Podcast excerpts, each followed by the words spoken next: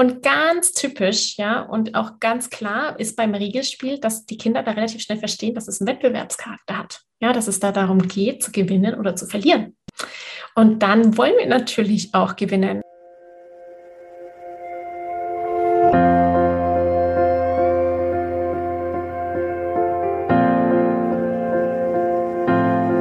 Hallo und herzlich willkommen bei Loslassen und gemeinsam wachsen, deinem Podcast rund um bewusste und bedingungslose Elternschaft.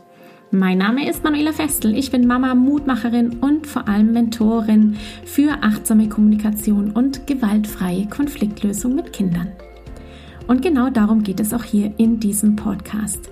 Ich zeige dir, wie du deinen Weg in eine bewusste, authentische und bedingungslose Elternschaft findest und Konflikte schließlich mit deinem Kind achtsam, respektvoll und gewaltfrei lösen kannst. Ganz ohne Schimpfen und Bestrafen. Bist du bereit? Na, dann lass uns loslegen. Hallo ihr Lieben, herzlich willkommen hier im Podcast Loslassen und gemeinsam wachsen.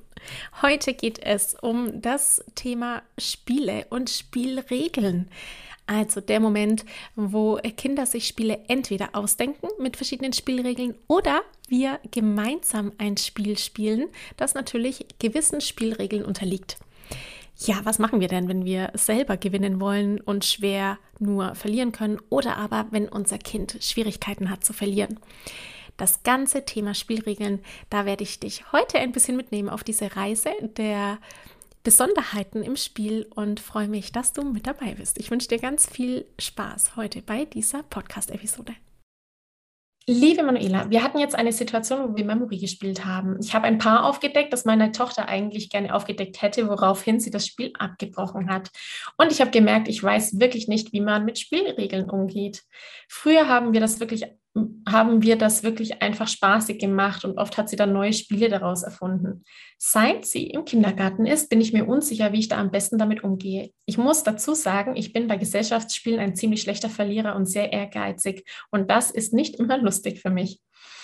Also in dieser Richtung gesehen denke ich mir, dass es ein gutes Training der Frustrationstoleranz ist, wenn wir aufs Einhalten der Spielregeln bestehen. Was sagst du dazu? Beziehungsweise ab welchem Alter ist es sinnvoll? Es soll ja in erster Linie auch Spaß machen coole Frage.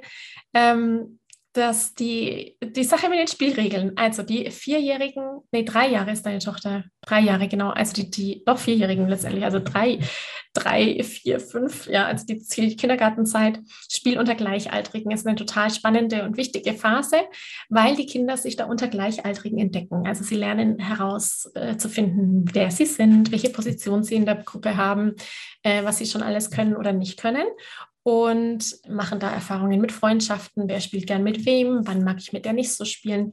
Das ist so das eine, also dieses gemeinsame Lernen, Ausprobieren, Entdecken aushandeln, streiten. Ja, also da geht es äh, wirklich darum, sich zu positionieren oder seinen Platz in der Gemeinschaft auch zu finden, die Unterschiede herauszufinden, sich anzuspornen, auszutauschen, Teams zu bilden. Auch, auch das ist alles eben Teil in diesem, in dem Kindergartenkonstrukt und auch in dem Alter, ja, eben weil da gleichaltrige Kinder sind.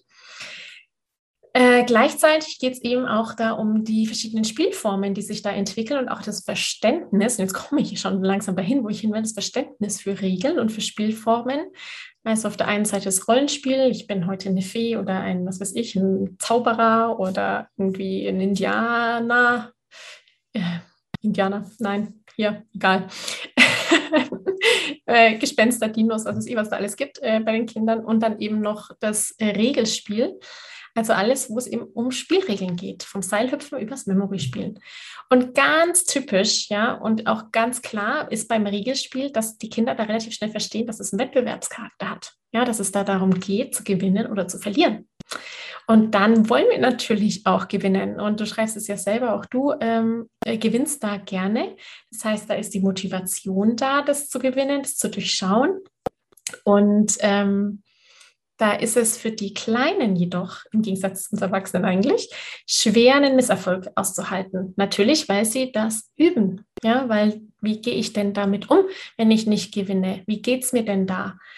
Und diesen Misserfolg zu verkraften, haben Kinder ganz verschiedene Strategien. Die leugnen dann zum Beispiel und sagen, das stimmt gar nicht und ich habe gar nicht verloren oder sie gehen aus dem Spiel raus oder ähm, sie decken es nochmal auf oder sagen, dass du hast es falsch gespielt. Also da gibt es ja ganz so verschiedene Sachen, die die Kinder dann machen. So, für euer Spiel bedeutet das natürlich, wenn man das jetzt mal so sieht, ja, eine drei, eine vierjährige und du, natürlich bist du ihr kognitiv überlegen, ja.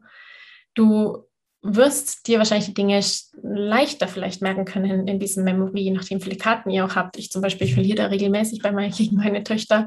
Ähm, das heißt, da ist ein Ungleichgewicht da an Können.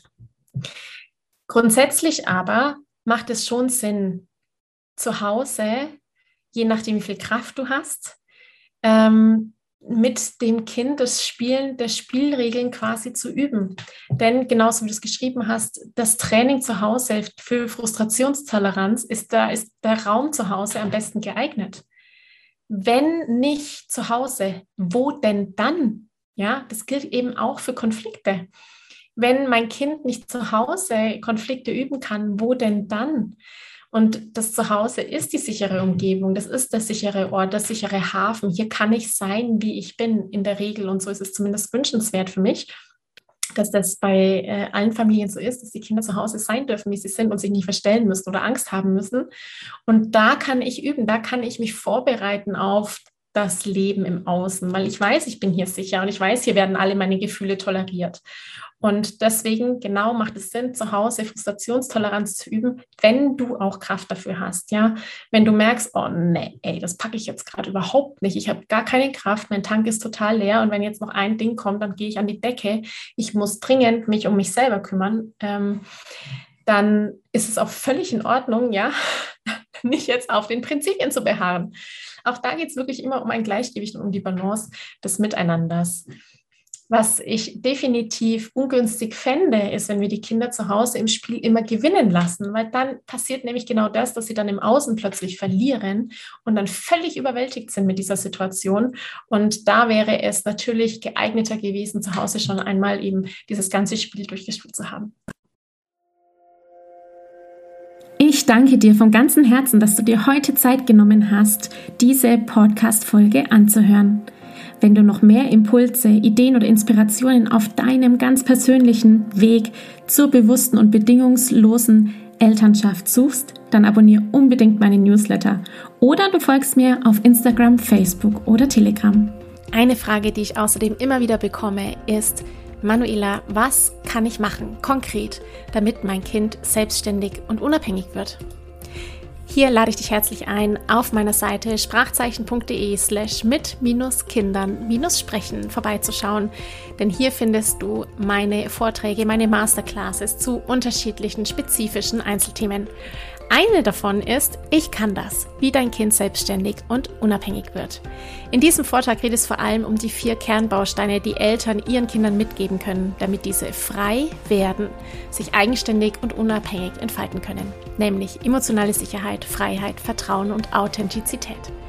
Wenn dich also diese Fragen quälen, wie kann ich mein Kind unterstützen, Lösungen zu finden, wenn es alleine draußen unterwegs ist, dass es gut alleine zurechtkommt, wie fördere ich die Selbstständigkeit bei meinem Kind? Wie kann ich Verantwortungsbewusstsein meines Kindes schulen? Und ja, welche Rolle spielt dabei auch das große Thema Vertrauen?